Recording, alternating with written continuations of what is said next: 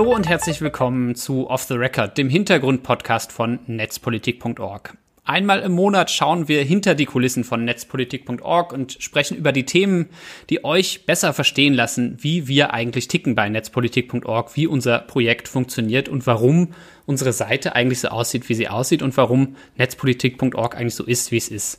Und Manchmal schauen wir diesen Podcast auf bestimmte Recherchen und äh, Geschichten, die wir gemacht haben. Manchmal sprechen wir aber auch mit Leuten aus der Redaktion oder aus unserem Team, die nicht so häufig zu hören sind, die aber trotzdem total wichtig sind für das Funktionieren von netzpolitik.org. Und genau so eine Folge ist das heute.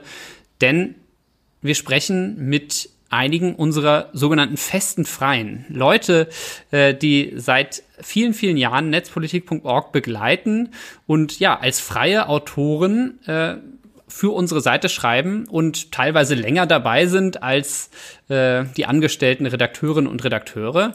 Und ja, die haben wir hier im Podcast noch nicht gehört, zumindest in diesem Off-the-Record-Podcast nicht, aber sie sind total wichtig für das Funktionieren von netzpolitik.org. Deshalb freue ich mich total, dass ich heute spreche hier mit Arne Semsroth und äh, Leonard Dobosch. Hallo, ihr beiden. Hallo. Hallo aus Wien.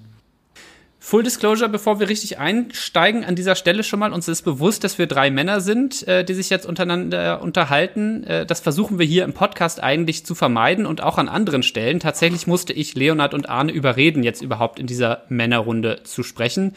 Das ist mir gelungen mit dem Versprechen, genau dieses Problem, das ja ein Problem ist von netzpolitik.org, aber auch von einigen anderen Organisationen im Bereich der digitalen Zivilgesellschaft und ja, ehrlich gesagt ja auch darüber hinaus, hier im Podcast zu thematisieren. Das machen wir später in dieser dieser Sendung, denn es lässt sich ja nicht schönredigen. Diejenigen, die hier seit langer Zeit schreiben bei netzpolitik.org, das sind nun mal ganz überwiegend Männer. Und tatsächlich müssen wir an dieser Stelle direkt noch einen weiteren Mann erwähnen, denn die dritte Person, die ebenfalls seit Jahren, fast seit einem Jahrzehnt als regelmäßiger freier Autor für uns schreibt, das ist Matthias Monroy. Matthias schreibt bei uns im Wesentlichen über Innenpolitik und Polizeithemen, bevorzugt über die technische Hochrüstung deutscher und europäischer Polizei Polizeibehörden und Geheimdienste mit digitalen Werkzeugen von Datenbanken bis zu Drohnen. Matthias kann heute leider nicht dabei sein, wird aber in einer der nächsten Sendungen dazu stoßen. Heute dabei sind, und darüber freue ich mich eben sehr, Arne und Leonhard. Hallo ihr beiden, wie geht's euch? Ganz gut. Ich habe keine technischen Probleme, zumindest nicht so wie Leonhard die ganze Zeit. Ja, mir ist in den letzten zwei Tagen mein MacBook Pro und dann noch mein Ersatz-MacBook eingegangen. Ich sitze jetzt hier von einem Windows-Rechner und leide. Wir hören dich. Äh, wir sind mal gespannt, ob, äh, ob das auch unseren äh, Hörerinnen und Hörern am Ende so geht. Wir hoffen das einfach mal, dass alles klappt und dass hier eine halbwegs vernünftige Aufnahme zustande kommt. Freue mich sehr, dass ihr die Zeit gefunden habt, heute in den Off the Record Podcast zu bekommen, zu kommen. Ähm, genau, ich stelle euch einfach mal so ein bisschen kurz vor. Fangen wir mal mit Leonard an, denn du bist am längsten dabei. Ich habe mal geguckt, wann du deinen ersten Artikel veröffentlicht hast. Das ist jetzt wirklich fast ein Jahrzehnt her. Ähm, ich weiß zumindest unter dem Namen Leonard Dobusch. Keine Ahnung, ob du vorher unter Pseudonym schon was veröffentlicht hast, aber der von diesem Account äh, ist aus dem November 2011 der erste Artikel. Leonard, du bist Wirtschaftswissenschaftler, Professor am Institut für Organisation und Lernen an der Universität Innsbruck mit einem Fokus auf das Management digitaler Gemeinschaften und Urheberrechtsregulierung. Und du bist Mitglied des ZDF-Fernsehrates als Vertreter des Internets, richtig? Das stimmt, ja. Äh, kannst du noch dich erinnern, äh, wie du damals zu netzpolitik.org gekommen bist? Wie kam das, dass du hier geschrieben hast? Ja, ich bin ja, wie man hört und weiß, aus Österreich und bin ja nach zehn Jahren in Berlin 2016 wieder zurück in meine Heimat, wenn auch nicht äh, dort, wenn ich dort vorher nicht war, ich an die Uni Innsbruck, ich war vorher kein Tiroler oder so. Ähm, aber äh, ja, also Netzpolitik habe ich schon gelesen, da war ich noch in Wien äh, und äh, da habe ich, also ich, seit, ich, ich lese, lese Netzpolitik eigentlich seit es gibt. Die Themen haben mich interessiert. In meiner Masterarbeit habe ich mich schon mit Open Source Software beschäftigt. Die hieß damals auch noch Diplomarbeit. Und ähm, wie ich nach Berlin kam, gab es dann noch so einen Webmontag, hieß das, bei, im New Thinking Store, den Markus äh, Beckedahl damals auch mitorganisiert hat. Da hab ich, haben wir uns kennengelernt. Da habe ich ein Buchprojekt vorgestellt. Äh, auch äh, gibt es viele lustige Anekdoten. Markus hat mir da erzählt von einer Konferenz, die er gründen will und ich war schockiert, weil die hat vier Monate später stattfinden sollen. Es gab noch keine Sponsoren. Ich wollte ihm davon abraten, das kann nie was werden. Äh, daraus wurde dann die Republika. Also es war sehr gut, dass er nicht auf mich gehört hat. Ähm, und ich glaube, mein erster Beitrag auf Netzpolitik bevor ich als Autor war, war dann eigentlich auch ein Interview, das Markus mit mir zu meiner Doktorarbeit gemacht hat, über die Einführung oder das Scheitern der Einführung von Linux in großen Stadtverwaltungen. Ich habe da Berlin, Wien, München und Frankfurt verglichen und da hat Markus mit mir einen Podcast gemacht, einen Netzpolitik-Podcast. Und dann haben wir uns mal getroffen, 2007 waren wir gemeinsam beim Creative Commons I Summit in Dubrovnik. Und das weiß ich, damals hat Markus dann schon mir mal das Angebot gemacht, ob ich nicht einen Account will und mitschreiben bei Netzpolitik, wenn ich Lust habe. Ja, es gab ja damals auch schon andere freie Autoren, das war ja noch viel ehrenamtlicher, als es heute ist. Und ehrlich gesagt, ich habe mir das damals gar nicht zugetraut. Ich war sehr eingeschüchtert. Der Netzpolitik wirkte für mich auf damals schon so ein, äh, wie so ein netzpolitisches Leitmedium und habe ne, dann irgendwie nie quasi, ich, ich habe mich zwar geehrt gefühlt und hätte, glaube ich, auch gern, aber es hat dann letztlich noch fast vier Jahre gedauert, bis ich dann meinen ersten eigenen Beitrag geschrieben habe unter eigenem Account. Inzwischen sind es, glaube ich, schon über 600 Beiträge oder so. Ja, ich hatte irgendwann mal das 500 Beitragsjubiläum. Also so im, im Schnitt äh, kommt man schon so auf fast äh, 50 Beiträge in den, pro Jahr. Äh, wobei sich der Fokus halt verschoben hat. Am Anfang war es viel so zu so offene Organisationsformen und Urheberrecht war eigentlich immer. Und dann, seit ich 2016 auch in den Fernsehrat gekommen bin, ist das eigentlich der Hauptteil meiner Beiträge, viel stärker über Medienpolitik und eben Digitalisierung von öffentlich-rechtlichen Rundfunk. Genau, das wäre jetzt auch meine Frage gewesen, welche Themen und Texte du eigentlich mitbringst. Du bist Urheberrechtsexperte, das ist so, das ist auch, äh, selbst wenn du jetzt heute bei uns nicht mehr so oft blogst oder schreibst über Urheberrechtsthemen im engeren Sinne oder zumindest über Urheberrechtsregulierung, bist du äh, im Zweifelsfall auch immer noch unsere Go-To-Person, äh, wenn was Neues passiert ist im Urheberrechtsbereich, die wir dann anfragen und sagen, hier hast du mal eine Einschätzung dazu, äh, hast du das schon gehört oder es geht andersrum und du weist uns auf irgendwas hin. Ähm, genau, aber du hast gerade schon gesagt, die Urheberrechtsthemen ähm, sind zumindest in deinem in deinen Beiträgen hier bei Netzpolitik.org zumindest im engeren Sinne ein bisschen äh, nach hinten gegangen und stattdessen schreibst du heute mehr über den Fernsehrat. Ich habe das eben schon ge, ja in deiner Kurzvorstellung so angeteasert. Du vertrittst das Internet im äh, im Fernsehrat des zweiten deutschen Fernsehens des ZDFs. Das finde ich so eine schöne Formulierung. Was heißt das aber eigentlich, dass du das Internet dort vertrittst? Ja, das habe nicht ich mir ausgedacht. Diese Formulierung steht so im Gesetz. Da steht, dass das Land Berlin für das Internet einen Vertreter nominiert und die haben diese Nominierung wiederum delegiert an vier Vereine, unter anderem den Chaos Computer Club. Und diese vier Vereine mussten sich auf eine Person einigen und das war 2016, 2015, 2016 dann damals ich, wie das zum ersten Mal beschickt wurde, als der Fernsehrat nach einem höchstrichtlichen Urteil neu äh, zusammengesetzt wurde, staatsferner, weniger Politiker. Und ich bin da auch ein, klar einer der zivilgesellschaftlichen Vertreter in diesem Gremium. Aber ich, in Wirklichkeit weiß ja keiner so richtig, wie man das Internet vertreten soll. Ich sage das auch immer ironisch, so, solange es einen Vertreter fürs Internet braucht, gibt es für diesen Vertreter noch viel zu tun. Ja? Ähm, und was natürlich damit zu tun hat, dass, dass eben äh, die öffentlich-rechtlichen Medien ganz allgemein vor der Herausforderung stehen, überhaupt neue Zielgruppen in digitalen Öffentlichkeiten zu erreichen, sich dafür teilweise neu aufstellen müssen, teilweise das noch gar nicht dürfen, das dürfen sie teilweise erst seit kurzem. Und meine Rolle sehe ich da, habe ich immer als zweierlei gesehen. Einerseits das zu begleiten, kritisch zu begleiten und Vorschläge zu machen oder auch Druck zu machen.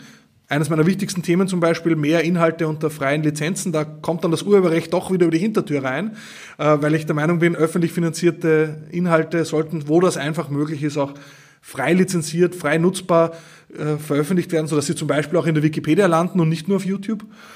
Und äh, andererseits ist ein großes Thema von mir, das auch natürlich ein starkes netzpolitisches äh, Thema ist, aber wo wir, glaube ich, dann Schnittmenge noch haben, äh, Arne und ich, nämlich ähm, das Transparenzthema.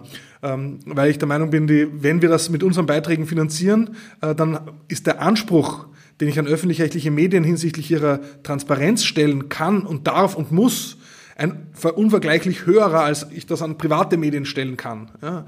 Und äh, das bedeutet auch zum Beispiel die Aufsichtstätigkeit eines Fernsehrats selbst. Und das Bloggen darüber, und da sind glaube ich, knapp 80 Beiträge, die ich da in diesen fünf Jahren veröffentlicht habe, zu meiner Tätigkeit dort, das ist genau eines der Werkzeuge. Und man muss sagen, das hat auch für teilweise größere Irritationen innerhalb dieses Gremiums gesorgt, aber auch außerhalb, äh, weil ich da halt auch über so Dinge wie Fernsehrat, äh, Freundeskreissitzungen, Vorbesprechungen, Vorwahlen und so weiter recht offen bei Netzpolitik geblockt habe. Du schaffst überhaupt erst eine Öffentlichkeit für diese Themen, würde ich mal sagen, die ja sonst ansonsten vielleicht noch so in so ganz nischigen Fachmedien auch stattfindet, anderen nischigen Fachmedien.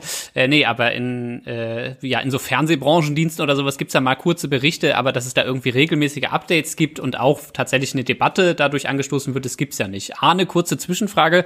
Sind die Anstalten des öffentlichen Rechts eigentlich IFG-pflichtig, die, die Fernsehanstalten? Kann man, kann man da Anfragen hinstellen? Die, die typische Antwort, es kommt darauf an. Ähm, das ist tatsächlich sehr unterschiedlich. Äh, wir haben zum einen das Problem, dass es so einige Anstalten gibt, das sind mehr Länderbehörden. Und das heißt wahnsinnig viele Köche, die da allesamt jeder noch mehr den Brei verderben. Ähm, dann haben wir ganz interessante Staatsvertragsregelungen, die teilweise dann in Informationsfreiheitsgesetzen vorgehen. Ähm, und da könnte ich jetzt super ins Detail gehen. Aber es gibt auf jeden Fall den WDR, der ist auskunftspflichtig nach dem äh, Informationsfreiheitsgesetz NRW. Und wir haben ab September tatsächlich den NDR, der dann auskunftspflichtig ist nach dem neuen Staatsvertrag. Also es gibt eine neue Transparenzregelung im Staatsvertrag äh, zum NDR, äh, die dann besagt, dass man da Auskunftsrechte hat als Bürgerinnen und Bürger äh, sogar als Nichtbürgerin, Bürger, äh, als Person gegenüber äh, dem NDR. Aber grundsätzlich ist das eine wahnsinnig schwierige Sache. Also vom ZDF mal was zu bekommen, äh, da kann man sich drauf einstellen, da braucht man ein paar Jahre für in der Regel. Genau, die Erfahrung machst du auch, Leonhard. Du hast schon auch äh, das ein oder andere Problem sogar bekommen, beziehungsweise durchaus die eine oder andere interne Debatte äh, am Hals gehabt, weil du Informationen veröffentlicht hast in deiner Reihe Neues aus dem Fernsehrat, übrigens nominiert für den äh, Grimme Online Award ähm, im, glaube ich, vorletzten Jahr, wollen wir an dieser Stelle mal kurz erwähnen. Genau, aber du hast das eine oder andere, äh, die eine oder andere Debatte bekommen. Ja, ja? prinzipiell versuche ich mich natürlich schon an die Vertraulichkeitsregeln zu halten. Ich will ja die Vertraulichkeitsregeln ändern. Ja, also ich glaube, wenn man prinzipiell den Ansatz hat, hat, äh, dass eigentlich es äh, einem, in, einem, in einem Rechtsstaat leben, ja, dann äh, ich, ich sehe nicht meine Aufgabe da jetzt zu leaken, wie verrückt. Ja, ich weiß, bei Netzpolitik leaken wir Dinge, aber da bin ich natürlich in meiner Rolle als offizieller Vertreter. Teilweise ist das, führt das zu absurden Situationen, dass Dinge andere Journalisten aus den Unterlagen zitieren können, liegt mir vor. So war das jetzt zum Beispiel bei der Intendantenwahl. Jetzt wurde quasi gerade neu gewählt der Nachfolger von Thomas Bellot als ZDF-Intendant. Ich habe mich massiv dafür eingesetzt, dass die Kandidatinnen und Kandidaten im Vorfeld schriftliche Konzepte vorlegen müssen. Haben sie dann auch getan. Äh, diese Konzepte lagen mir vor, aber ich durfte sie nicht veröffentlichen. Als Mitglied des Gremiums äh, unterlag ich der Verschwiegenheitspflicht. Gleichzeitig hat der Spiegel und haben, hat die Süddeutsche aus diesen Konzepten zitiert, die ihnen vorlagen. Und Sie wissen, Sie wissen ja, oder ihr wisst ja auch, äh, wir veröffentlichen ja diese Dokumente, uns liegen sie nicht nur vor, aber in diesem Fall lagen sie mir vor und ich durfte sie trotzdem nicht veröffentlichen. Ähm, das ist echt ein Problem, deshalb setze ich mich dafür ein, dass diese Dokumente sowieso online gestellt werden. Dann kann ich auch eben viel offener, auch als Mitglied des Gremiums, die in der Öffentlichkeit, auch in der Internetöffentlichkeit diskutieren. Einmal habe ich mir eine Abmahnung eingehandelt äh, von der Fernsehratsvorsitzenden. Wir waren unterschiedlicher Rechtsauffassung. Es ist so, es gibt ähm, einen Bericht des Funknetzwerkes, des Jugendangebots von ARD und ZDF. Ich finde ich gerade aus der Internetperspektive besonders relevant, weil äh, sich die Angebote eigentlich nur über Plattformen verbreiten oder nur verbreitet werden. Und äh, da ist im Gesetz die Anforderung, dass es alle zwei Jahre einen Bericht zu Stand von Funk dem Jugendangebot geben muss, mit vielen Zahlen. Der ist auch eh gar nicht äh, sehr informativ und gar nicht schlecht ausgefallen für Funk. Und äh, ich habe diesen Begriff, äh, diesen Bericht bekommen und dachte mir, naja, wenn im Gesetz steht, und da steht da drinnen, dass dieser Bericht zu veröffentlichen ist, dann kann ja wohl nichts dagegen sprechen, diesen Bericht zu veröffentlichen und zu besprechen. Äh, dann habe ich aber eine Aufforderung der Fernsehratsvorsitzenden bekommen, äh, diesen Link auf diesen Bericht sofort zu entfernen, weil der dürfe erst veröffentlicht werden, wenn das quasi durch die Gremien formal auch beschlossen ist. Also erst wenn es keiner mehr interessiert, wenn die Diskussion abgeschlossen ist, dann darf ich es veröffentlichen.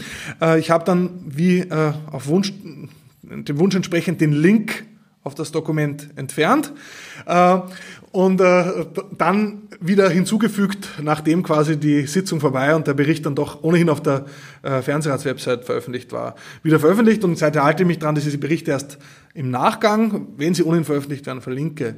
Ja, und ein anderes Mal habe ich ein Schreiben veröffentlicht, das den, wo auf dem Briefpapier groß intern drauf stand. Allerdings war das ein Schreiben, das zurückging auf eine Anfrage meinerseits, äh, dass ich eine Änderung der Geschäftsordnung beantragt habe, die ein höheres Maß an Transparenz äh, zur Folge gehabt hätte. Einerseits einen Livestream und andererseits äh, die Veröffentlichung von Vorlagen, von Diskussionsvorlagen in öffentlichen Sitzungen, weil es absurd ist, wenn man im Fernsehrat öffentlich diskutiert. Da gibt es inzwischen immer öfter einen Livestream, aber die, die Leute, die das sich anschauen, nicht folgen können, weil die Unterlagen, über die diskutiert wird, nicht öffentlich zugänglich sind. Äh, da bekam ich dann eine Einschätzung des Chefjustiziars, das ist auch sowas wie der Endgegner im ZDF für Änderungswünsche. Äh, und dieser Chefjustiziar hat mir quasi sehr schön juristisch erörtert, warum das nicht äh, rechtlich möglich ist, was ich hier möchte. Ich habe dann einen anderen Rundfunkrechtler vom Bredow-Institut gefragt, wie er das sieht. Ich sehe es anders, aber ich bin natürlich Partei in dieser Auseinandersetzung. Der hat in einem Interview dann mir sehr ausführlich auseinandergesetzt, warum er schon findet, dass das möglich ist. Und ich wollte dann aus Transparenzgründen diese Transparenzdebatte auch für alle nachvollziehbar machen. Habe also diese Einschätzung vom Bredow-Institutskollegen, die Einschätzung des Chefjustiziars beide nebeneinander veröffentlicht. Auch hier ganz äh, stark strenge Ermahnung, dass das nicht okay war, dieses ähm, interne Rechtsdokument, das mir sagen durfte, dass Dokumente nicht veröffentlicht werden dürfen, zu veröffentlichen. Aber ich finde, da ging es für mich darum, wenn gesagt wird, ich es ist nicht möglich, etwas transparent zu machen, da muss ich zumindest diese Begründung transparent machen dürfen. Sonst wird es wirklich äh, obskur. Gibt es, gibt es Sanktionen, die gegen dich verhängt werden können? Also kannst du rausfliegen aus dem Fernsehrat oder sind es soziale Sanktionen? Niemand redet mehr mit dir. Also soziale Sanktionen gibt es mal auf jeden Fall. Dann darfst du nicht also mehr in einem der Freundeskreise mitspielen da im, im Fernsehrat. Naja, oder? aus dem Freundeskreis kann man im ZDF gar nicht so leicht rausgeworfen werden, weil da gibt es eine Einladung dazu und wer dort ist, ist dabei. Und das, das möchte ich sehen, dass die mich äh, da nicht mehr reinlassen ins Zimmer bei der Tür. Ähm, also das ist äh, unwahrscheinlich. Aber natürlich, also es gibt äh, Abstimmungen, es gibt man be bekommt Informationen weniger. Ich meine, das äh, kennt ihr wahrscheinlich von anderen Bereichen auch. Also soziale Sanktionen gibt es natürlich, ja, bis hin zu, äh, dass man natürlich, wenn man Anliegen hat, dann manchmal Unterstützer braucht in diesem Gremium, Unterstützerinnen. Und äh, wenn man da äh, quasi einen Ruf hat, ja, also und ein, ein Beispiel, ich habe zum Beispiel auch kandidiert für den Vorsitz oder ich wollte kandidieren für den Vorsitz des Ausschusses Telemedien und da wurde mir dann schon entgegengehalten, also das ist, äh, das wird sicher nichts, weil der veröffentlicht ja alle Unterlagen einfach so. Dem kann man ja nicht vertrauen. Ja? Wobei ich dann sehr stark betont habe, das Gegenteil ist wahr. Ich bin der Einzige, der Dinge nicht einfach an Journalisten liegt, sondern wenn, dann mit offenem Visier das auf einem Blog veröffentlicht und der eben dann nicht einfach äh, irgendwas äh, unter der Hand weitergibt, weil ich eben die Regeln ändern will und nicht die Regeln brechen brechen. Okay, aber als derjenige, der aus dem Inter Internet kommt, äh, verstehe ich, also bist du so ein bisschen das Schmuddelkind im, im Fernsehrat. Äh, das, das wird hoffentlich nicht, nicht mehr lange, nicht mehr ewig so bleiben. Ich bin inzwischen nicht mal mehr der einzige Blogger. Es gibt seit kurzem Andreas Breiter, auch ein Professor, ein Kollege, der ist für, für Wissenschaft im Fernsehrat, der bloggt auch. Äh, ich finde, es hat sich da schon verändert. Der Fernsehrat hat einen Newsletter inzwischen. Es gibt also wirklich äh, bahnbrechende Entwicklungen hier. Okay, ist ja schön, wenn man da so kleine Erfolge nee, also, Ich würde sagen, kann, es ja? gab wirklich, die Transparenzregeln wurden geändert. Es gab jetzt, es gibt jetzt fast jede Sitzung wird per Livestream übertragen. Das ist ein echter Kulturwandel. Und ich würde sagen, da, also es, ist nicht so, dass äh, sich so große Tanker von einem Tag auf den anderen ändern. Ich will auch noch lange nicht sagen, dass wir dort sind, ja. Aber es ist nicht so, dass da sich nichts bewegt hat. Und ich würde sagen, inzwischen bin ich ja fünf Jahre dabei. Ich wurde für eine zweite äh, Periode nominiert. Und ich glaube, inzwischen gelte ich ihm nicht mehr so als das Schmuddelkind. Man, ich, ich, ich äh, habe, glaube ich, inzwischen schon das Image eines ich, ich, mir geht es nicht um den Streit. Ich will nicht um jeden Preis dagegen sein, aber ich bin durchaus auch fähig und willens, einen Konflikt zu führen, wenn ich ihn richtig finde. Das betrifft freie Lizenzen und das betrifft Transparenz der Aufsicht. Da habe ich eine sehr starke Überzeugung und da bin ich auch sehr, sehr nachhaltig lästig. Ich würde gern, bevor wir ähm, äh, etwas ausführlicher zu Ahne kommen, nochmal auf eine andere, auf ein anderes Themenfeld oder eine Textkategorie äh, zu sprechen kommen, äh, Leonard, die wir von dir auch ab und zu mal zu lesen bekommen. Auch nicht mehr ganz so häufig, aber ich weiß noch, als du in deinen früheren Unitagen hier in Berlin an der FU warst, hast du beispielsweise Studien gemacht zum Zustand der digitalen Zivilgesellschaft und auch äh, dieses Thema sozusagen digitale Zivilgesellschaft, Verfasstheit digitaler äh, Communities und deren Organisationsstrukturen ähm, beschäftigt dich auch manchmal. Das heißt, es geht ab und zu zu mal eine ein oder andere Buchrezension zu lesen. Irgendwie, ich erinnere mich, damals habe ich Kultur der Digitalität, deine Rezension von Felix Stalders äh, ja, Buch äh, sehr gelesen, äh, sehr gerne gelesen, die mich dazu gebracht hat, das Buch dann zu lesen. Ähm, aber auch, also das heißt auch so ein bisschen Internettheorie äh, und ähm, digitale Zivilgesellschaftstheorie äh, kommt durchaus auch ab und zu mal von dir rein. Ja, das ist, liegt einfach an meinen Forschungsschwerpunkten an der Uni. Da forsche ich eben zu, inzwischen würde ich sagen, organisationaler Offenheit das kommt ursprünglich her aus Open Source Software, freie Lizenzen, aber das ist inzwischen ja viel breiteres Phänomen. Man spricht auch in der Forschung hier von Offenheit als Organisationsprinzip, wobei mich da auch ganz viel die paradoxen Folgen des Ganzen interessieren. Also ich forsche da viel auch zu Wikipedia und zu eben aber auch zum Beispiel der Geschlossenheit von so einer offenen Plattform wie Wikipedia, wo er das Spannende ist, Wikipedia ist ja eigentlich offen für alle. Ja, also anyone can edit, aber in der Praxis zeigt sich dann eben, dass diese radikale Offenheit für alle gar nicht offen genug ist, weil sie Leute zum Beispiel auch reinlässt, die andere vertreiben und damit eigentlich auch gar nicht so offen ist, dass es eigentlich man sich immer die Frage stellen muss, welche Form von Offenheit will ich haben und wie muss ich mich organisieren, auch vielleicht welche Grenzen muss ich ziehen, um eine Offenheit äh, zu erreichen, die ich mir wünsche. Diese Frage betrifft ja nicht nur die Wikipedia, die betrifft auch Open Source Software Communities, die betrifft auch andere Formen, Open Data, Open Government äh, Kontexte ganz genauso. Und ähm, ja, dazu forsche ich und da habe ich, wenn, wenn ich das Gefühl hatte, da passieren aktuelle Dinge, bis das dann in einem wissenschaftlichen Artikel vier Jahre später erschienen ist, interessiert es kaum jemanden mehr. Äh, da muss ich jetzt quasi einen Blog-Eintrag haben. Das hat für mich auch immer das ist auch der Hauptgrund, warum ich für Netzpolitik auch dann immer so gern schreibe. Es ist auch eine Gefahr. Man bekommt bei jedem Netzpolitik-Eintrag Instant Gratification, sofort Rückmeldungen. Es ist relativ schnell draußen. Das ist zwar langsamer geworden wie früher, dafür weniger Tippfehler und mehr äh, und bessere Texte, weil es ein Vier-Augen-Prinzip gibt. Das gab es früher ja nicht. Äh, aber wir, wir haben ein bisschen drum gerungen. Ja, ja, es ist, es ist auch für Leute, die von draußen schreiben, nicht so einfach, ja, weil man nicht Einblick hat, wer ist in der Redaktion und so. Das, das war schon auch ein, äh, eine Umstellung für uns Freie, glaube ich. Aber das ist für mich halt so, für mich ist das Bloggen, das erlaubt mir halt auch äh, aktuelle Fragen schnell äh, zu adressieren. Die Forschung ist so langsam, äh, da, da quasi, äh, da ist dann oft mal das Spannendste schon, schon wieder, dass die Diskussion, die öffentliche Debatte schon ganz woanders wieder. Ja. Arne, jetzt bist du, äh, jetzt haben wir eigentlich dich auch schon fünfmal angesprochen, äh, mindestens Non-Menschen über die Themen Transparenz und, äh, und Offenheit. Jetzt will ich dich auch nochmal ganz offiziell vorstellen. Äh, Politikwissenschaftler bist du von Hause aus, Projektleiter bei Frag den Staat bei der Open Knowledge Foundation und Vorstandsmitglied bei Lobby Control. Und ich habe recherchiert, Deinen ersten Artikel bei netzpolitik.org hast du 2015 veröffentlicht, auch schon mehr als ein halbes Jahrzehnt. Falsch, 2014. Ich habe noch einen gefunden, der ist noch älter. 4.11.2014. Informationsfreiheit, der Bundesnachrichtendienst will nicht mitmachen. Ja, stimmt. Steht, habe ich hier auch stehen auf meinem Vorbereitungszettel. Ich habe es nur vollkommen, äh, habe es einfach nur falsch gesagt. äh, genau, seit 2014. Was hat dich damals zu netzpolitik.org gebracht? Tatsächlich die Arbeit an Frag den Staat. Also Netzpolitik äh, kannte ich natürlich schon lange als Leser. Ich habe ähm, Ende 2014 angefangen, äh, mich um Frag den Staat zu kümmern, also die Plattform, wo man Informationsfreiheitsanfragen stellen kann und habe so ein bisschen durchgeschaut, wer nutzt denn dieses Portal eigentlich so ähm, und hatte von Anfang an äh, so quasi in der DNA von Frag den Staat ist verstanden, dass es eigentlich das beste Tool ist für Journalistinnen und Journalisten. Und dann äh, haben wir so ein bisschen durchgeschaut, wer, wer, wer nutzt denn Netzpolitik, äh, wer nutzt denn Frag den Staat.de eigentlich so aus der Medienszene? Und dann war das vor allem Netzpolitik-Org-Journalistinnen. Also äh, genutzt wird auch weiterhin dieses Portal eigentlich sehr viel von Journalistinnen, aber eher als Datenbank, wo man sich gute Ideen abschaut und wo man dann Texte kopiert, die man dann mit privater E-Mail verschickt und tatsächlich aber Informationsfreiheitsanfragen über die Plattform dann auch wirklich so transparent zu stellen. Das macht vor allem die Netzpolitik-Org-Redaktion aus dem Journalismus. Und da war es dann ein sehr logischer Schritt, ähm, auch die Themen, die sowieso auch nah dran sind an Netzpolitik.org und die Leute, die eh auch nah, nah dran sind, also André Meister aus der Redaktion zum Beispiel hat den Mail-Server aufgesetzt von Frag den Staat vor zehn, elf Jahren, ähm, da dann ein bisschen näher ran zu sein und regelmäßig zu, zu bloggen. Und das habe ich von Anfang an viel über einzelne Anfragen gemacht und dann sehr schnell über eher so die Metathemen. Also welche Bundesländer haben welche Regelungen, was soll sich ändern, wo funktioniert es überhaupt nicht, was sind interessante Klagen, was sind größere Probleme.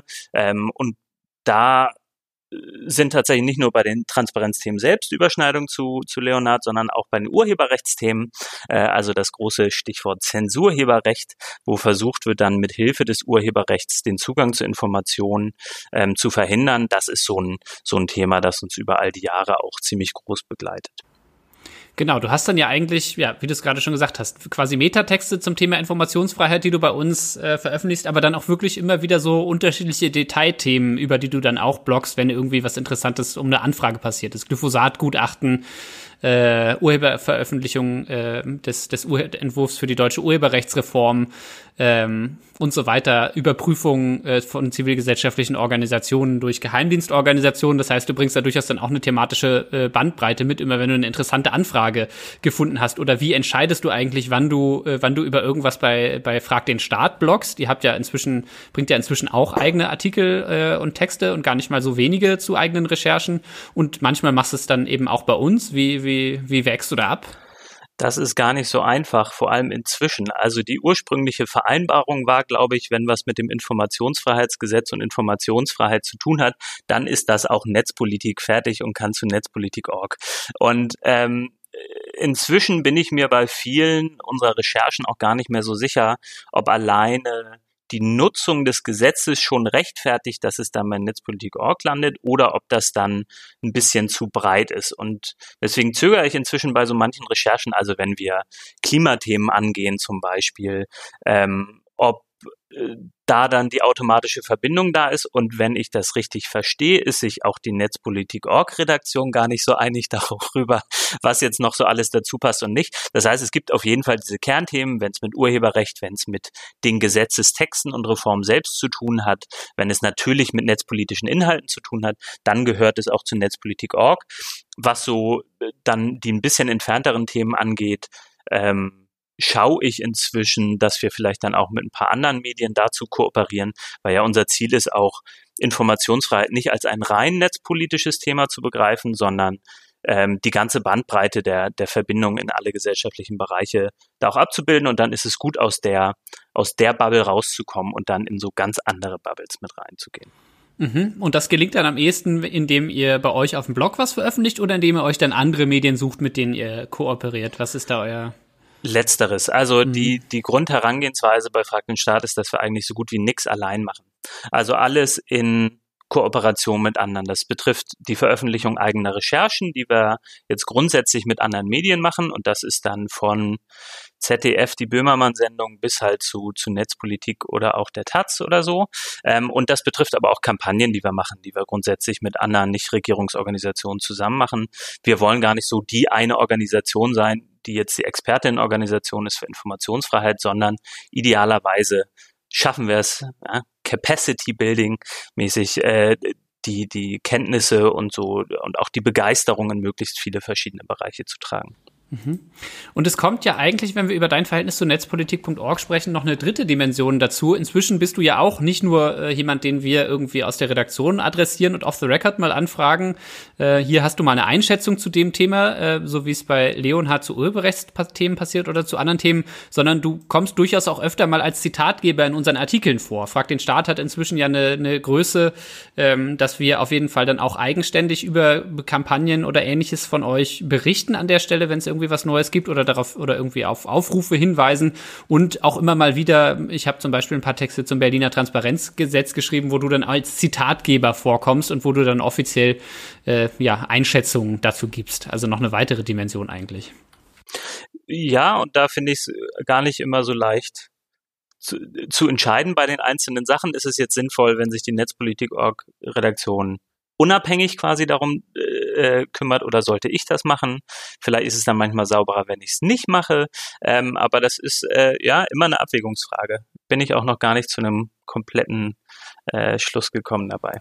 Ja, genau. Das ist tatsächlich auch eines der Themen, das ich mit euch mal besprechen wollte. Die unterschiedlichen Hüte, die wir alle aufhaben. Also Leonhard, du bist ja auch irgendwie verbandelt mit der österreichischen Sozialdemokratie. Ich weiß nicht genau, ob du Mitglied der Partei bist, aber du bist auf jeden Fall hier in Deutschland äh, irgendwie assoziiertes Mitglied von D64. Du warst mal irgendwie Vorsitzender der sozialistischen Jugend. Ich hoffe, ich erzähle jetzt hier keinen, äh, keinen Unsinn, aber irgendwie hast du eine Nähe zur Sozialdemokratischen Partei Österreichs, glaube ich. Also in Deutschland äh, war ich in keiner Partei. Das äh, hätte ich mich äh, hätte ich mir schwer getan. Ich bin in, äh, der Markus schreibt ja in seiner Beckedahl schreibt er in seiner Biografie immer, er ist eine Karteileiche bei den Grünen und ich würde sagen, ich bin eine Karteileiche bei der SPÖ. Äh, ich bin aber wirklich parteipolitisch jetzt im engeren Sinne nicht aktiv, weder in Deutschland noch in Österreich. Ähm, das ist wirklich, ich war aber das ist jetzt wirklich auch schon 20 Jahre her, dass ich aufgehört habe damit vor, bei der sozialistischen Jugend in Österreich. Da war ich, also ich will doch gar nicht sagen Jugendsünde, ich habe da sehr viel gelernt.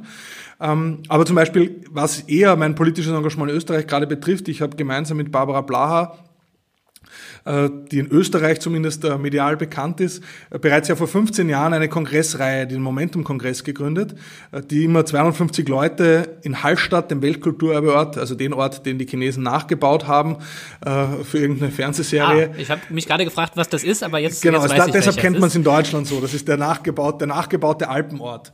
Dort treffen wir uns immer im Herbst, wenn nicht gerade Corona ist, 250 Leute ähm, aus Bereichen Zivilgesellschaft, Politik und, äh, äh, und Wissenschaft, um auch dort äh, so, so allen Fortschritt in unterschiedlichen Themenfeldern zu diskutieren äh, ohne Ergebniszwang. Ja, und aus diesem Kongress heraus ist vor zwei Jahren mittlerweile fast das Momentum-Institut hervorgegangen, ein äh, nicht, also ein parteipolitisch klar unabhängiger, spendenfinanzierter Think Tank der vielen. Äh, das geht dann halt über netzpolitische Themen dann schon stärker hinaus. Äh, da sind unsere Hauptthemenschwerpunkte äh, Verteilungspolitik, Klimagerechtigkeit und Arbeit, Arbeitsmärkte.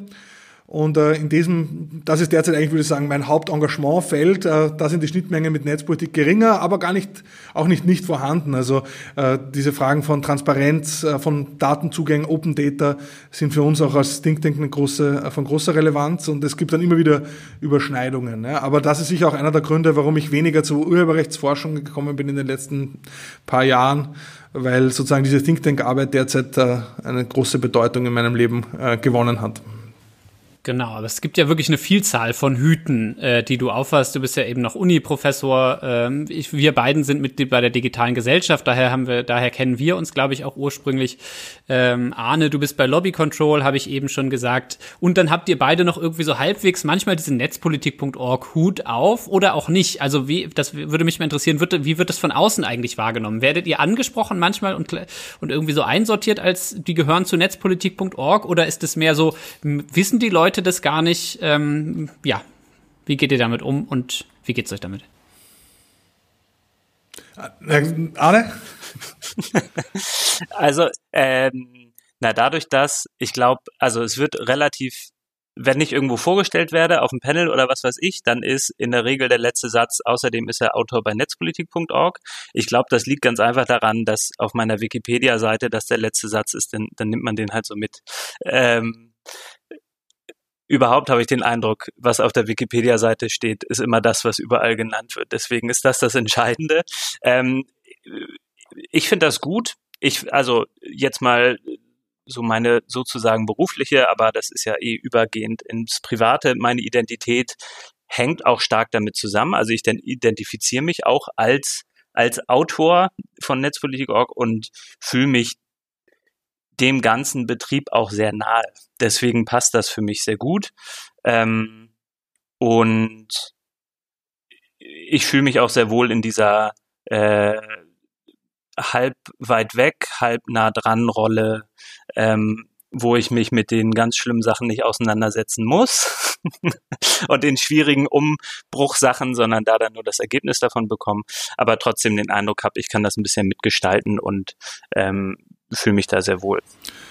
Ja, ich kann da nicht viel ergänzen, weil ich sehe das ziemlich genau gleich. Bei mir ist es so, dass Netzpolitik auch in meiner Bio auftaucht, nämlich mindestens so wichtig wie die Wikipedia-Seite, die du, glaube ich, auch gelesen hast in Vorbereitung zu dem Artikel Ingo, weil die sozialistische Jugend, die kann man nur daher haben. Ja.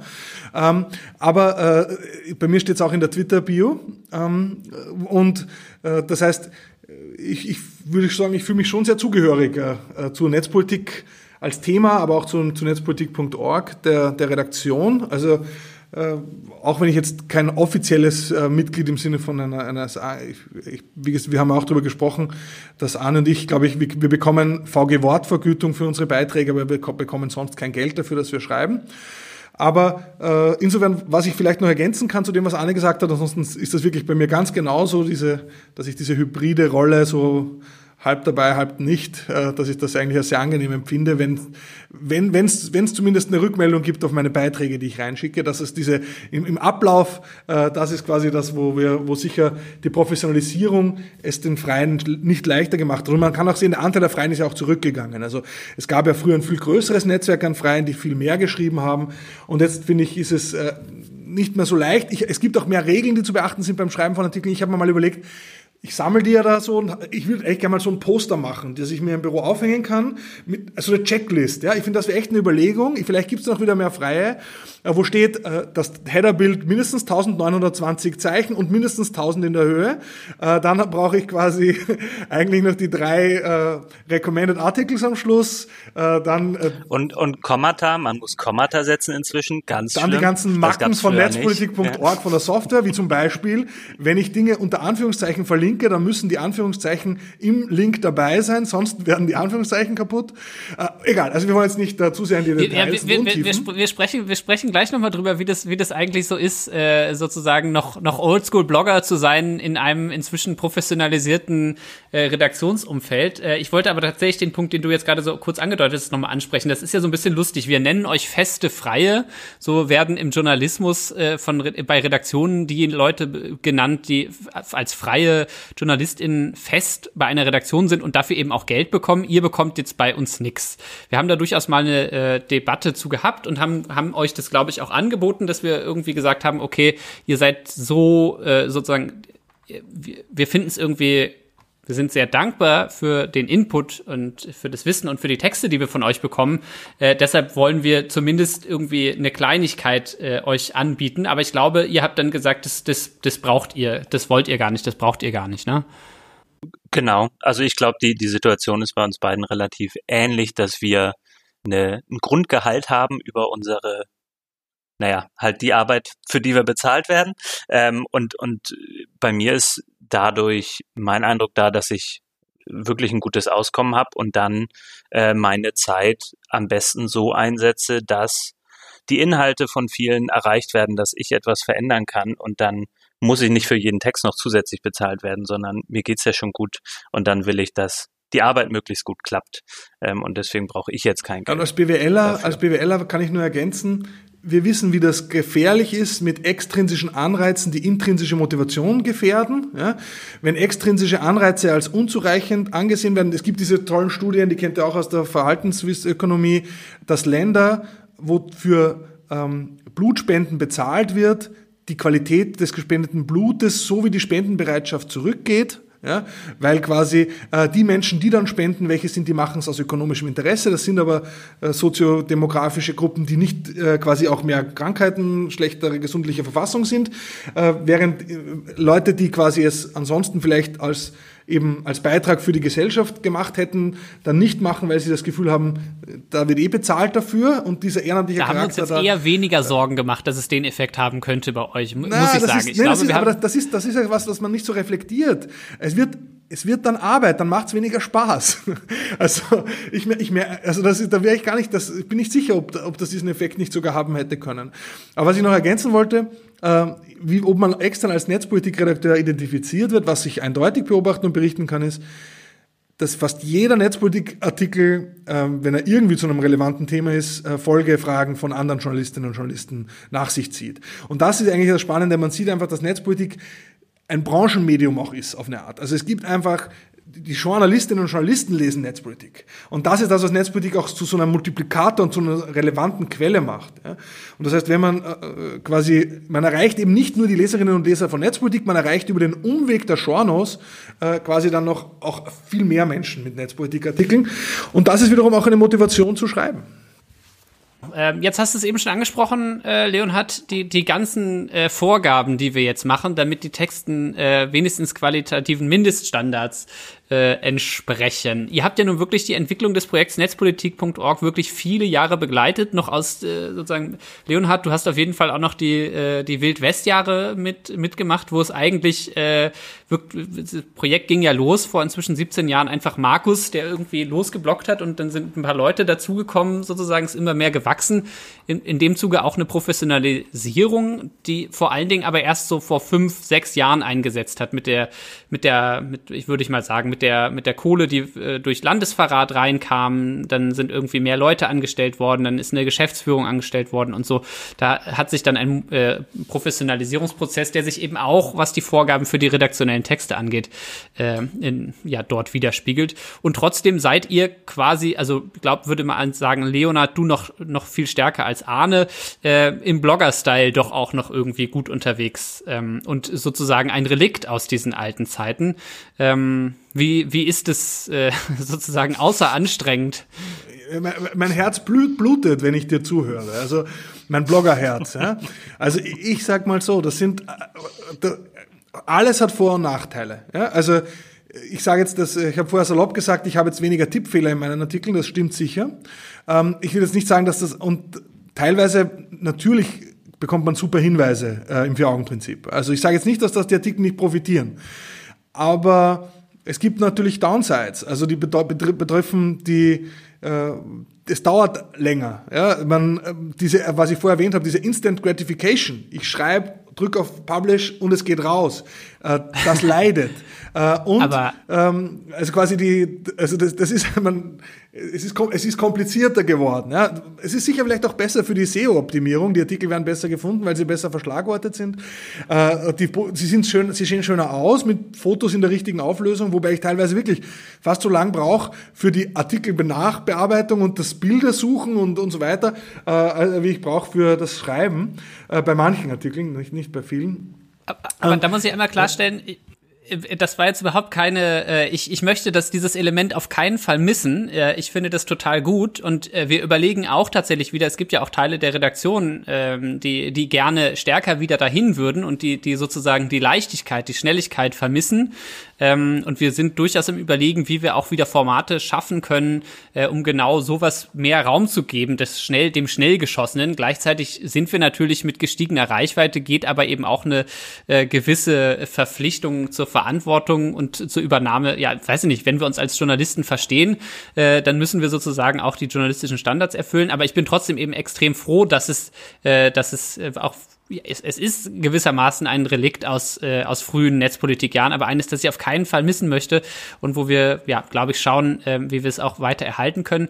Aber man muss dazu auch mal sagen, äh, wir haben ja mit dir einige Debatten gehabt, Leonhard, um die Geschwindigkeit und du hast sehr deutlich gemacht, dass es, äh, dass es für dich ähm, die, die, die Freude sehr, ähm, sehr schmälert, wenn du irgendwie lange warten musst, irgendwie einen halben Tag oder so weiter, bis du dann vier Augen äh, bekommen hast und der Text gegengelesen wurde. Deshalb ist es inzwischen fast so wirklich, sobald du eine E-Mail schreibst, geht bei allen irgendwie eine rote Alarmleuchte an. Hier, jemand muss jetzt in den nächsten Minuten äh, bitte den Text von Leonhard gegenlesen, damit der jetzt so schnell wie möglich online gehen kann. Ich glaube, äh, das hast du vielleicht auch gemerkt, dass, dass wir auf jeden Fall darauf achten und dass wir versuchen, wirklich deine Texte dann auch extrem ja, schnell ja, ja, zu bearbeiten. ich will ja, nicht so eine Extrawurst haben. Ich habe es nicht nur für mich, ich finde, das ist allgemein für die Freien. Ich habe mich schon ein bisschen immer als Ver Ver Vertreter eben von, von Freien gefühlt, die wo halt das, das das schon irgendwie relevant ist, weil man eben nichts mitkriegt, das, was, was los ist. Und dann habt ihr, ich habe ja auch mehrfach schon versucht, in einem Redaktionschat mitzumachen, bin aber an Jabba immer wieder gescheitert. Ähm, leid, Wir sind jetzt bei Matrix. Seit, na, na, genau, aber äh, nee, was ich sagen will, umgekehrt, umgekehrt habe ich aber quasi mir auch angewöhnt, immer zu schreiben, wenn es mal, und ich würde sagen, jeder zweite, dritte Artikel ist nicht so zeitkritisch, schreibe ich ihn, ist jetzt nicht so dringend. Also ich würde sagen, wir haben uns da auf einen Kompromiss geeinigt. Äh, wenn ich sage, wenn ich dazu schreibe dringend, dann, dann bitte. Äh, und wenn nicht, dann halt äh, kann es auch eben mal einen Tag dauern, weil es, oft weil es nicht so, so dringend ist. Und manche also Dinge sind ja zeitloser. Ich, ich, ich habe noch einen Vorschlag. Vielleicht, vielleicht machen wir eine Rubrik, die heißt dann Leonards Ecke. Und da kann dann Leonard ohne vier Augen äh, einfach direkt posten. Das ist dann im Design von Netzpolitik 2011. Nee, die, die, die, die, die, Ecke gibt's, die heißt, die, das ist mein Twitter-Account. Also die, okay. die ist eh schon da. Die, die brauchen wir nicht auf Netz, Netzpolitik. Anne, wie geht dir das mit dem Vier-Augen-Prinzip und der Geschwindigkeit?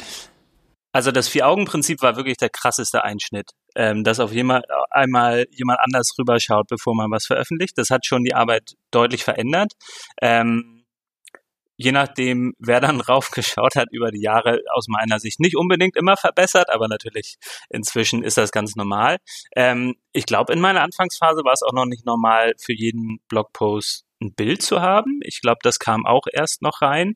Und dieses Bildersuchen ist tatsächlich wahnsinnig nervig. Also das, das hasse ich wie die Pest, vor allem bei, bei unseren Themen, wo du halt, ja, Akten, irgendwelche Leute auf der Straße ist halt wahnsinnig bildschwach, was wir da haben. Wir müssen immer wieder neue Ideen haben.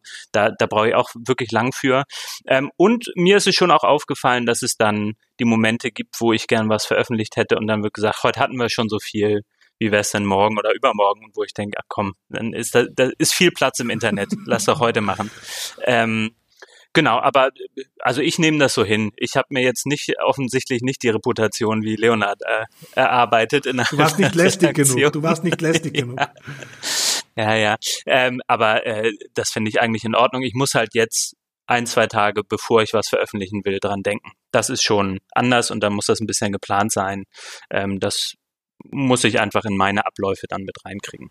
Ja, genau, das stimmt. Als jemand, der auch mal eine Weile Chef vom Dienst äh, gemacht hat bei uns, kann ich sagen, wenn sich plötzlich irgendein Text materialisiert im WordPress und man bekommt keine, man bekommt keine Info, weiß nicht, was das ist und äh, es, man sieht einfach nur, okay, da, da kommt irgendein Text zu irgendwas und niemand weiß irgendwas, äh, dann, dann bekommt man kurz rote Flecken und fragt sich, okay, was, was ist das? Weil man, weil ja, es gibt eben ähm, wir haben eben inzwischen diesen Anspruch, halbwegs äh, auch unsere Artikel über den Tag irgendwie gut zu verteilen, weil wir einfach früher die Situation hatten, dass, dass es keine Absprachen gab und dann sind halt vier Artikel gleichzeitig erschienen. Da kann man sagen, ja gut, das Internet hat genug Platz, aber wenn wir einfach die Möglichkeit haben, sie halbwegs gut über den Tag zu verteilen und dann irgendwie auch auf die Zeiten zu gucken, wo die Leute in den sozialen Medien auf Artikel äh, klicken, dann kann man das schon mal mitmachen. Äh, ich nehme auf jeden Fall noch mal mit, es sollte nicht überhand nehmen ähm, und äh, bitte euch auch weiterhin dann einfach immer explizit das zu sagen, wenn jetzt was dringend ist ist oder wenn wenn es ein Problem gibt. Ich nehme vor allen Dingen das Bilderthema mal mit. Das ist ja übrigens nicht nur für euch so, sondern das ist auch für uns nervig. Also ähm, ich weiß nicht, wie oft ich mir die Haare gerauft habe beim Versuch, Artikel zum Thema Datenschutz äh, zu bebildern. Ähm, inzwischen mit so einem Schloss. Ja, genau. Kannst mal überlegen, so ein Schloss auf ja, so einer Akte, das, ja. das wäre vielleicht was. Und so Einsen und Nullen im Hintergrund. Ja. Ja, die, die Internet-Symbolbilder, ja, also ich sage nur, wir, wir haben ja wenigstens bei Netzpolitik, glaube ich, keine Hacker in Hoodies. Ja? Also das ist ja das, ich glaube, da gibt's das, das Schöne ist, da braucht man nicht mal eine Regel dafür. Es gibt bei Netzpolitik, wahrscheinlich werde ich jetzt gleich dann irgendwann von jemandem einer Lüge überführt und wir haben doch irgendwo jemals irgend so ein Hacker-Hoodie-Bild, ja, äh, oder äh, Hoodie-Hacker eigentlich, muss man sagen.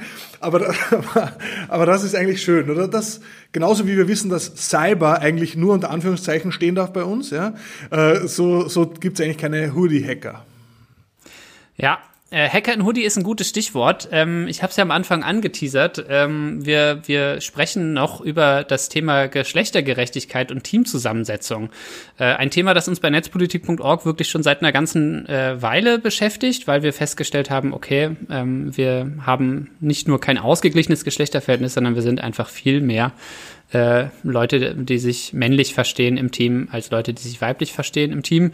Ähm, und das äh, ja, spiegelt sich sozusagen auch historisch, ähm, glaube ich, wieder im, im Verlauf der Jahre ist es tendenziell besser geworden. Ich habe jetzt keine Analyse gemacht, aber ist jedenfalls mein Gefühl, dass wir, dass wir da zumindest ein paar Schritte in die richtige Richtung gemacht haben. Aber äh, wir, wir merken es immer wieder und wir haben es auch intern sozusagen, wenn wir Organisationsentwicklung machen und so weiter, mit auf, mit auf dem Plan. Das ist eine große Baustelle für uns. Äh, deshalb wollte ich euch einfach mal fragen, äh, wie das in euren Kontexten eigentlich ist. Es ist ja sowohl im universitären Kontext ein, ein, großes Thema, als auch Arne. Ähm, Frag den Staat ist im Wesentlichen lange Zeit ein Projekt gewesen, so habe ich es jedenfalls wahrgenommen, das Stefan und du gemacht haben. Also äh, zwei Typen, die einfach so, so ein Ding hochgezogen haben. Ihr seid inzwischen auch professionalisiert und gewachsen und ähm, wenn man auf eure Teamseite äh, schaut, stellt man fest, okay, das, das, äh, das ist jetzt deutlich, äh, deutlich bunter und besser ausgeglichen, äh, was das Geschlechterverhältnis angeht. Was ist äh, sozusagen das Geheimnis oder was ist euer Tipp vielleicht? Also ich glaube, das Erste ist, dass wir das als Problem anerkannt haben, dass es so ist. Also bei, bei Frag den Staat kommen viele äh, viele Faktoren zusammen, warum das in der Anfangszeit so war, so stark, na, so klassisch, was man als, als männlich äh, geprägt vielleicht verstehen würde. Das ist zum einen die Techie-Ecke, aus der wir kommen. Ähm, das ist zum anderen aber auch die äh, Legal-Ecke, aus der wir kommen. Also wir haben das äh, Männerproblem im Tech-Bereich, wir haben das Männerproblem im anwaltlichen Bereich noch dazu, Verwaltungsrecht. Ähm, wir haben ähm, als Plattform, fragt den Staat, so ein bisschen das Problem, dass allein das Nutzungsverhalten dazu führt, dass wir vermutlich, wir haben da keine eigenen äh, Erhebungen so richtig für, aber vermutlich auch deutlich mehr von eher Männern äh, genutzt werden durch Faktoren wie, wer hat denn eigentlich Zeit, äh, sowas zu nutzen, wer hat denn eigentlich Zeit, sich mit Behörden rumzustreiten. Also so ähnliche Probleme, die die Wikipedia vielleicht auch hat, äh, was ja auch ein großes Thema ist, was Leonard be bearbeitet. Ähm, und wir haben ähm, für uns nicht nur erkannt, sondern formuliert, dass wir das ändern wollen. Und dann ist, glaube ich, der erste Schritt, dass die Teamzusammensetzung so zu machen, dass, dass es anders ist. Und wir haben sehr stark bei Ausschreibungen für neue Stellen darauf geachtet, wie wir formulieren, welche Sprache wir nutzen, ähm, haben stark drauf geschaut, was vielleicht gewöhnlich in Ausschreibungen drinsteht, was uns aber überhaupt nichts bringt. Und das ist auch was, was ich bei Netzpolitik.org zum Beispiel bei den Ausschreibungen schaue, äh, sehe und sehr positiv be bewährt. Also ne, alle schicken immer Zeugnisse mit, aber wenn wir mit diesen Zeugnissen nichts anfangen können, weil wir gesehen haben über die Zeit, nur weil man gutes Zeugnis hat, dann führt das zu gar nichts, vor allem in unseren Kontexten, dann sagt man halt explizit, das wollen wir nicht. So, das brauchen wir nicht. Und äh, Fotos schickt bitte auch nicht mit. Und ähm, dann ähm, hatten wir das Glück, dass wir tolle Bewerbung hatten von tollen Nicht-Männern. Ähm, und dann gibt's irgendwann eben auch strukturelle Effekte, habe ich den Eindruck. Also wenn es dann halt nicht mehr nur Männer sind äh, auf der Teamseite, dann bewerben sich halt dann auch andere Leute und dann haben andere Leute ein Interesse. Und man muss aber diesen Sprung, glaube ich, vom Anfang schaffen, so einen gewissen, eine gewisse Schwelle auch überspringen, damit es dann ein bisschen einfacher wird. Ja, ich möchte vielleicht noch ergänzen, äh, ich glaube auch wieder, äh, ich bin ja sowieso auch ein Fan von Arnes Texten bei Netzpolitik. Ich bin jetzt auch ein Fan von dem, was Arne hier zu dem Thema gesagt hat. Ich möchte vor allem noch mal betonen, das zeigt sich sowohl bei netzpolitik.org, ich finde, das sieht man auch an dem, was Arne gerade von Fakt im Staat erzählt hat. Und das ist genau das, warum bei Wikipedia es so schwer ist, das zu ändern. Professionalisierung als, Diversi äh, als Diversitätschance. Äh, wenn ich quasi nur auf Freiwillige angewiesen bin, dann habe ich ganz starke Selbstselektion und wenn ich dann eine Gruppe bin, wo vor allem die männlich geprägt ist, ja, dann ist die Selbstselektion noch mal männlicher, als sie ohnehin ist äh, bei bestimmten tech-orientierten äh, Freiwilligkeitsprojekten. Ja, das ist bei freier Software so und das ist auch bei Wikipedia krass so.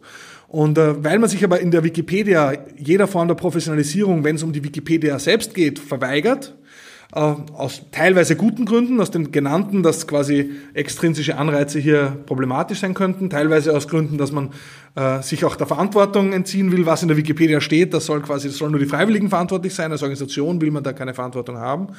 Aber deshalb, wenn ich quasi nicht jemanden anst bei Anstellungen, bei Ausschreibungen nicht quasi gezielt auch äh, Frauen einstellen kann, sondern wenn ich ausschließlich auf Selbstselektion äh, angewiesen bin, dann habe ich da eine Pfadabhängigkeit drin, die zu überwinden fast unmöglich ist. Und das ist das, äh, was man bei der Wikipedia sehen kann.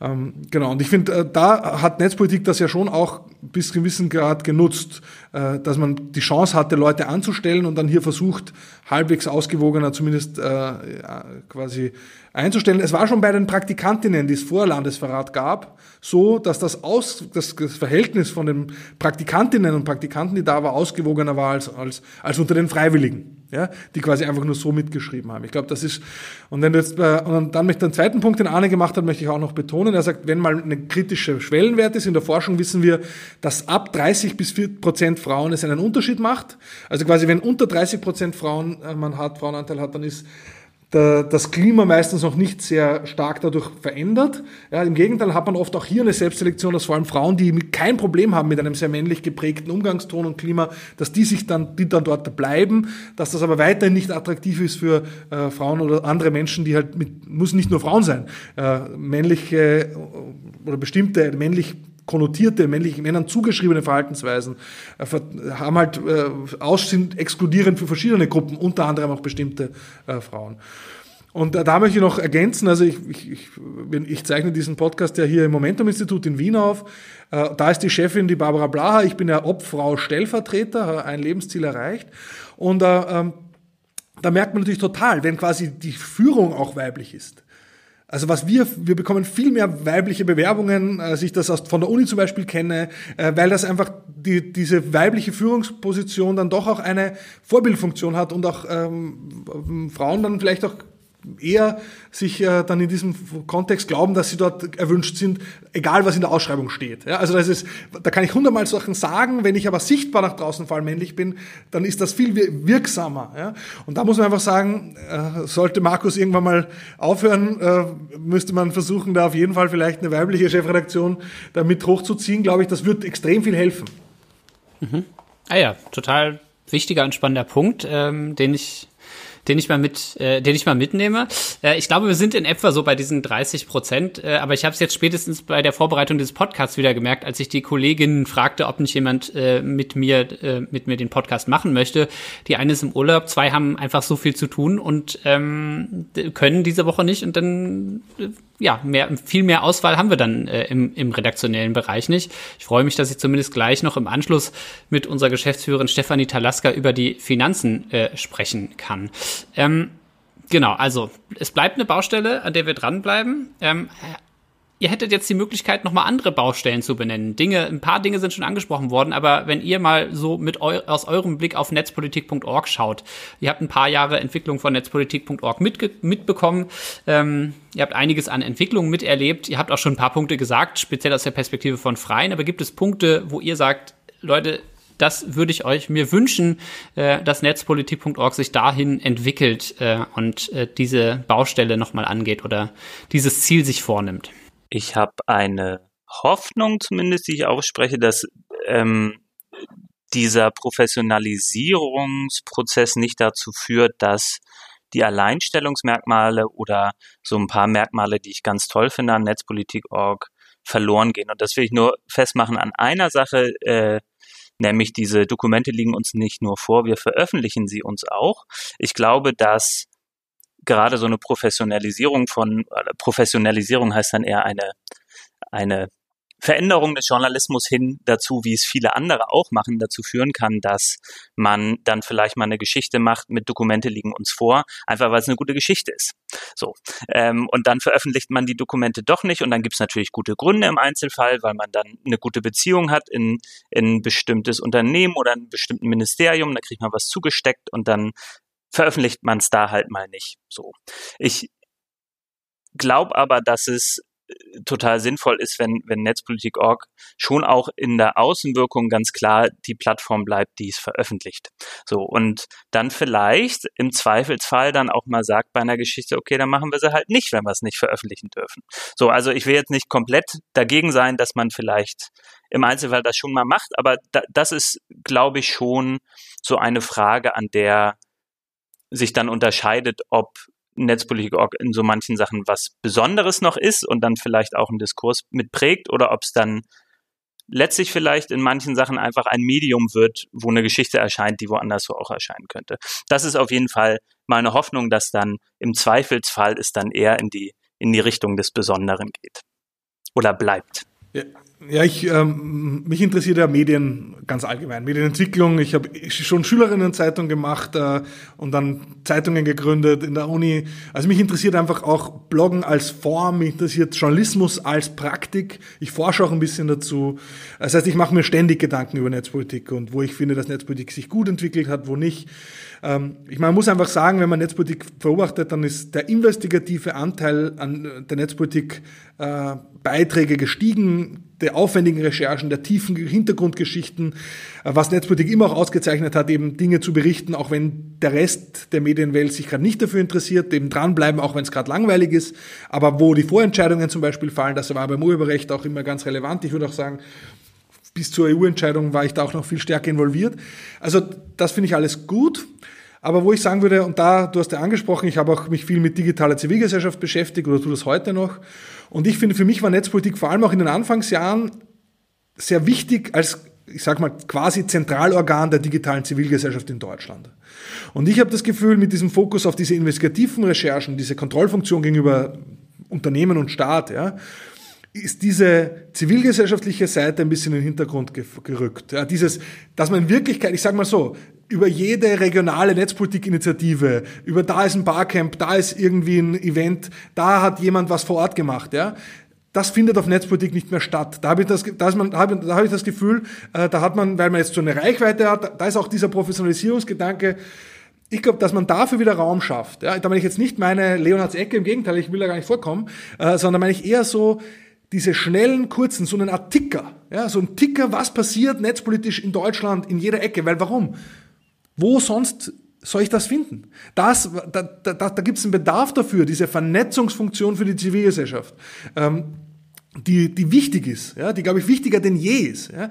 Ich glaube, da als Netzpolitik sich da äh, stärker wieder zu engagieren, stärker auch eine Bühne zu sein, eine Plattform zu sein, nicht nur ein journalistisches Medium. Und da schließe ich mich wieder Arne an, dass eben Netzpolitik nicht einfach nur just another Golem ist, ja, sondern dass Netzpolitik eben weiterhin ein, ein, ein aktivistisches, zivilgesellschaftliches, journalistisches, aber auch zivilgesellschaftliches Projekt bleibt und diesen Aspekt noch wieder ein bisschen stärker macht. Nicht back to the roots, das muss man auf neue Art machen, ja? professioneller, ja? aber diesen Aspekt, ja, Sprachrohr, Plattform für digitale Zivilgesellschaft in Deutschland zu sein, das würde ich mir wünschen, dass wir da wieder besser werden. Das finde ich super und ich will noch eins dann noch anhängen, weil das sich jetzt super ergänzt. Ähm, ich glaube, es ist auch total wichtig, dass weiter ganz viele Artikel erscheinen, die wenig Klickzahlen haben, die aber total wichtig in der kleinen Nische ganz sind. Genau. Und weil er jetzt nicht dabei ist, Matthias Monroy, der macht hat einen Wahnsinns-Output. Er nennt sich ja selbst auch Wissensarbeiter, was ich eine großartige Bezeichnung finde.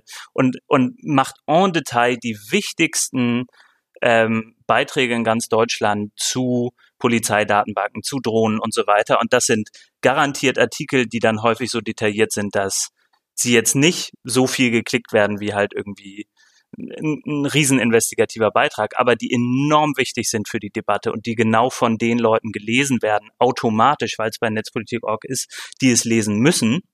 Ähm, und ich hoffe, dass das auch weiter dabei bleibt und dann wirklich unabhängig von den, von den Klickzahlen.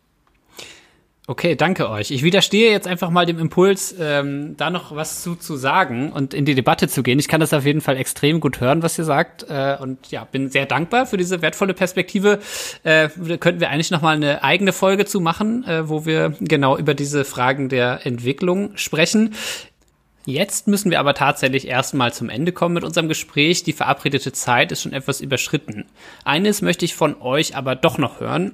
Auch euch habe ich ja um eine Einschätzung einen netzpolitischen Medientipp gebeten. Etwas, das ihr unseren Hörerinnen und Hörern mit auf den Weg geben wollt. Was habt ihr mitgebracht? Nee, ich finde, ich würde gern losstarten mit äh, Übermedien. Äh, erstens, weil die gerade äh, auch wie netzpolitik.org ausschließlich Leserinnen und Leser finanziert sind. Ich würde sagen, das ist fast eine Spende, obwohl es Abos sind, aber weil die Artikel nach sieben Tagen frei im Netz sind, ist das näher einer Spende, würde ich als einem Abo sagen. Äh, und die suchen gerade, die wollen auf 7000 Abonnentinnen kommen, damit sie auch zum Beispiel weiblicher werden können in der Redaktion. Und ich kann nur sagen, nicht nur für meine Arbeit im Fernsehrat, sondern allgemein, ja, für die Medienlandschaft, für die digitale Medienlandschaft in Deutschland gibt nichts, was ich lieber lese. Die machen super tolle Arbeit. Also der Stefan Niggemeier und Boris Rosenkranz waren da die Gründer, aber inzwischen haben sie sich auch stark verbreitert. Also ich finde, das wäre, ne, und das ist, finde ich, auch Netzpolitik, was die da machen, zu ganz vielen Teilen. Und äh, wer noch so fünf Euro im Monat übrig hat, äh, abonniert über, über Medien ein Spendenaufruf für ein anderes Medium im Netzpolitik-Podcast. Finde ich gut. Ähm, wo, wo, wo, wo, wo, wenn nicht hier, dürfte das passieren? Ähm, ich habe eine ganz konkrete Geschichte, die ich ganz toll fand äh, in den letzten zwei Wochen. Äh, Made in Germany bei Korrektiv erschienen ähm, von Timo Stukenberg. Das ist eine Recherche über Zwangsarbeit von Gefangenen in Betrieben, ähm, hat auch eine Verbindung sowohl zum Informationsfreiheitsthema, weil wir dabei geholfen haben, mit Klagen äh, Justizministerien zu verklagen, um rauszufinden, wo machen denn eigentlich Gefangene, äh, wo müssen die arbeiten, in welchen Betrieben. Und es hat Verbindung zu Netzpolitik.org, weil ja äh, Lennart Mühlmeier häufig über äh, Gefängnisse schreibt und über Zugang zu Internet, Zugang zu Kommunikation in Gefängnissen. Und äh, das finde ich einen total spannenden Bereich, der, glaube ich, auch Auswirkungen viel über die Gefängnisse heraus hinaus auf äh, die Gesellschaft hat, wie denn eigentlich mit Gefangenen umgegangen wird. Deswegen kann ich das sehr empfehlen. Made in Germany äh, von Timo Stuckenberg bei Korrektiv. Okay, vielen Dank. Ich empfehle dieses Mal eine Geschichte im US-Magazin Protocol, auf die mich der Kollege Markus Reuter aufmerksam gemacht hat. Concern Trolls and Power Grabs Inside Big Tech's Angry, Geeky, Often Petty War for Your Privacy. Es geht um die Standardisierungsdebatten im World Wide Web Konsortium und wie dort unter anderem große und kleine Überwachungskapitalisten darum ringen, wer Zugang zum Datenkuchen der Internetnutzerinnen hat. Und damit sage ich vielen Dank an Arne Semsrott und Leonard Dobusch und verabschiede mich an dieser Stelle schon mal von euch beiden. Vielen Dank für die Offenheit und das spannende Gespräch. Vielen Dank natürlich auch für eure Arbeit und dass ihr unser Team so enorm bereichert. Danke, Danke dass ihr uns äh, immer Dank. noch schreiben lasst. Obwohl wir so schwierig sind manchmal. Eine große Bereicherung für netzpolitik.org sind natürlich nicht nur unsere freien AutorInnen, sondern auch unsere SpenderInnen, die unsere Arbeit überhaupt erst möglich machen. Wie es an der Spendenfront so ausschaut, darüber spreche ich jetzt mit unserer Geschäftsführerin Stefanie Talaska. Hallo Stefanie. Hallo Ingo. Wie geht's? Ganz gut soweit, äh, relativ anstrengend. Wer den Transparenzbericht für Mai schon gelesen hat, weiß das ja. Äh, viel zu tun gerade, weil wir gerade äh, uns nach neuen Leuten umsehen und das jetzt auch getan haben. Und ja, also deswegen ein bisschen anstrengend, ein bisschen müde, ein bisschen urlaubsreif, aber ansonsten äh, ganz okay. Sonne scheint. Ja, urlaubsreif ist äh, sicherlich ein gutes Stichwort. Aber zuerst reden wir über unsere Einnahmen und Ausgaben im Transparenzbericht des Monats Mai. Genau. Ähm, ja, wie schaut's aus? Ein guter Monat, schlechter Monat? Vielleicht mal so, bevor wir auf die harten Zahlen gucken. Ja, also so das Gefühl. Ich denke doch, es ist ein guter Monat. Ähm, also die Spendenentwicklung ist ansteigend, sowohl zum Vormonat, also zum April diesen Jahres, als auch zum Vergleichsmonat Mai 2020. Äh, also 20 Prozent Steigerung zum Mai 2020 und 5% zum Vormonat. Also auf jeden Fall geht's in die richtige Richtung. Äh, ich, wir sprechen ja schon oft darüber und lange, das sind ja auch langfristige Ziele, äh, so 55.000 bis 60.000 Euro Spenden, wenn wir uns da jetzt langsam hinentwickeln, äh, wäre das ganz gut, um eben auch dieses Personal, was wir jetzt auch einstellen, dann auch gut halten zu können. Und jetzt sind wir immerhin schon bei 53.600 Euro Spenden im Mai und das ist auf jeden Fall eine gute Entwicklung. Also es ist ähm, nicht so auf und ab wie letztes Jahr. Da hatten wir einige Großspenden immer mal wieder dabei, aber dafür sehr stabil und mit einem leichten Anstieg. Ja, und natürlich mit einem großen Anstieg zum Vorher, das auf jeden Fall. Also viele Leute. Das ist ja das Wichtigste. Genau, also viele Leute, die dann wahrscheinlich entweder durch einen Artikel oder durch die äh, Jahresendkampagne auf uns aufmerksam geworden sind, sind dann halt nicht nur Einzelspender oder Einmalspender gewesen und Spenderinnen, sondern eben auch äh, dauerhaft. Und das ist natürlich immer schön. Ja, das ist schön. Ähm, genau, 54.000, gute 54.000 Euro an Einnahmen, weil ja dann irgendwie noch ein bisschen VG Wort oder Pressespiegel irgendwie dazukommt, ja. äh, stehen dann aber trotzdem immer noch 65, guten 65.000 Euro an Ausgaben gegenüber äh, im, im, im Monat Mai. Das heißt eine Differenz von 11, gut 11.000 Euro, wa? Genau, ja. Genau, wofür, wofür haben wir Geld ausgegeben? Äh, eigentlich fast wieder nur das Übliche. Also natürlich der große Posten Personal mit fast 56.000, äh, dann Miete ähm, und dann ist eigentlich immer natürlich ein bisschen Elektronik dabei äh, und äh, jetzt ja seit einigen Monaten eben ähm, auch ähm, Ausgaben für Freie, äh, weil wir immer mehr auch mit Leuten zusammenarbeiten, die nicht fest hier im Team sind, sondern eben äh, immer mal wieder mit Leuten von draußen, die neuen Input reinholen ja, das wird jetzt ein Posten bleiben, der auch sich auf diesem Niveau ungefähr jetzt erstmal einpendeln wird, so ungefähr 2500 Euro im Monat für Freie auszugeben. Okay. Und dann berichtest du im Transparenzbericht Mai auch schon darüber, genau, das hast du jetzt eben auch schon gesagt, dass zwei Stellenanzeigen online gegangen sind, ne? Verstärkung für den Bereich IT und äh, Verstärkung für den Bereich Finanzen. Ja, genau, also nur vielleicht, also im Mai sind die Sachen online gegangen. Äh, für beide Stellen gab es doch dann am Ende relativ viele Bewerbungen und äh, war natürlich, ähm, ja, hat äh, Spaß gemacht, aber war natürlich auch zeitintensiv. Und ja, ähm, verraten habe ich es ja schon im Transparenzbericht, dass wir auch dafür Leute gefunden haben. Und ja, vielleicht ein paar Details dann im nächsten Podcast. Ja. Genau, auf jeden Fall gut, dass da Unterstützung kommt, denn auch das hatten wir hier, glaube ich, ja schon ab und zu mal besprochen. In, in Teilen äh, die nicht die Redaktion betreffen, ähm, hängt hier sehr viel an, an jeweils einer Person, sowohl im IT-Bereich als auch jetzt bei dir im Finanzbereich. Wenn jetzt irgendwie du oder unser Admin Mark vom Bus überfahren werden, dann haben wir irgendwie ein großes Problem und äh, deshalb, äh, also. Mhm. Das mit dem Bus hast du jetzt schon öfter gesagt im Podcast. Das, äh, äh, schnell auf Holz ich will nicht heraufbeschwören. ja, nee, deswegen. Also ich glaube, ja, ich freue mich sehr drauf und äh, das wird auf jeden Fall äh, vieles leichter machen und vor allem überhaupt äh, bestimmte Entwicklungen ermöglichen ne, in den Bereichen. Aber wie gesagt, dazu dann äh, im nächsten Monat mehr. Und was vielleicht noch interessant ist, ich glaube, dieses Jahr wird es so ein bisschen ähm, bisher, glaube ich, am spannendsten, was das Spendenziel angeht. Also bisher läuft es ja an sich ganz gut, also auch planmäßig äh, von den Ausgaben her und so. Äh, wir werden uns Richtung äh, wahrscheinlich eine knappe Million ähm, wird sein am Ende, was wir ausgeben dieses Jahr. Und das war natürlich nochmal jetzt ein richtiger Sprung. Und im Mai, was ja schon der fünfte Monat des Jahres ist, sind wir aber erst bei 27 Prozent. Also das wird nochmal spannend. Ähm, wie viel, wie viel dann auch im Dezember natürlich kommt. Da kann jetzt natürlich kein Mensch äh, in die Karten oder in den Kaffeesatz lesen. Aber äh, insofern wird es ganz spannend, ob wir das erreichen auf jeden Fall. Also deswegen ist immer so ein bisschen, ja, schön, dass es stabil ist und steigt und so. Und dann schauen wir mal, wann äh, quasi man sagen kann, okay, äh, jetzt gibt's Hinweise darauf, dass wir es schon schaffen können oder nicht. Ne? Also mal sehen. Da waren wir letztes Jahr ein bisschen weiter schon von den Prozenten, aber da war natürlich auch das Spendenziel nicht so hoch. Ja. Genau, wir sind ja enorm hochgegangen mit dem Spendenziel, oder einfach entsprechend der Wachstumsrate der letzten Jahre sind wir hochgegangen und hoffen, äh, ja, dass es in diesem Jahr auch wieder klappt. Aber bis zur Million, äh, ja, ist es noch ein kleines ist Stückchen. Ist doch ein bisschen, ja. genau, wir werden dann spätestens, äh, das wird dann spannend im Juni auch, da haben wir das halbe Jahr rum. Ähm, ja, weiß ich nicht, was da realistisch ist, ob wir dann vielleicht bei einem Drittel in etwa sind dessen, was wir eigentlich haben wollen nach der Hälfte des Jahres. Wir halten euch auf dem Laufenden. Genau. Vielen Dank äh, für deine Zeit, Stefanie, und für diesen Einblick in die Finanzen von netzpolitik.org. Sehr gern.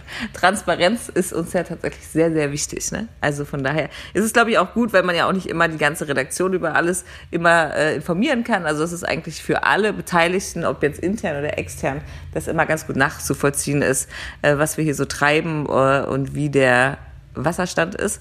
Äh, von daher ist es mir eine Herzensangelegenheit. Ja. So nah äh, habe ich jedenfalls auch unsere Spendenentwicklung noch nie mitverfolgt, wie jetzt, äh, seitdem wir hier im Off the Record Podcast immer drüber reden. Das ist auf jeden Fall auch für mich neu und sehr spannend und gut. Danke an euch, liebe ZuhörerInnen auch äh, und natürlich danke an euch, liebe SpenderInnen. Ähm, ja, es gibt natürlich nicht nur die Möglichkeit, uns finanziell zu unterstützen, aber wir freuen uns wirklich über jede Spende, jede Kleinigkeit hilft. Ähm, nur eure Unterstützung macht unsere Arbeit überhaupt erst möglich, aber wir freuen uns natürlich auch über ideelle Unterstützung. Teilt und lest unsere Texte, sprecht über netzpolitik.org und unsere Anliegen, über unsere Recherchen und Sprecht auch über diesen Podcast und lasst ihm eine gute Bewertung da, damit die Empfehlungssysteme der Podcast-Dealer ihn weiterempfehlen können und vielen verschiedenen Menschen empfehlen können. Wenn ihr Feedback habt zu dieser Folge oder grundsätzlich zum Podcast, dann schreibt gerne eine Mail an ingo.netzpolitik.org oder hinterlasst einen Kommentar bei uns im Blogbeitrag zu diesem Podcast. Und jetzt alles Gute, beste Wünsche für den Sommermonat August für euch. Tschüssi!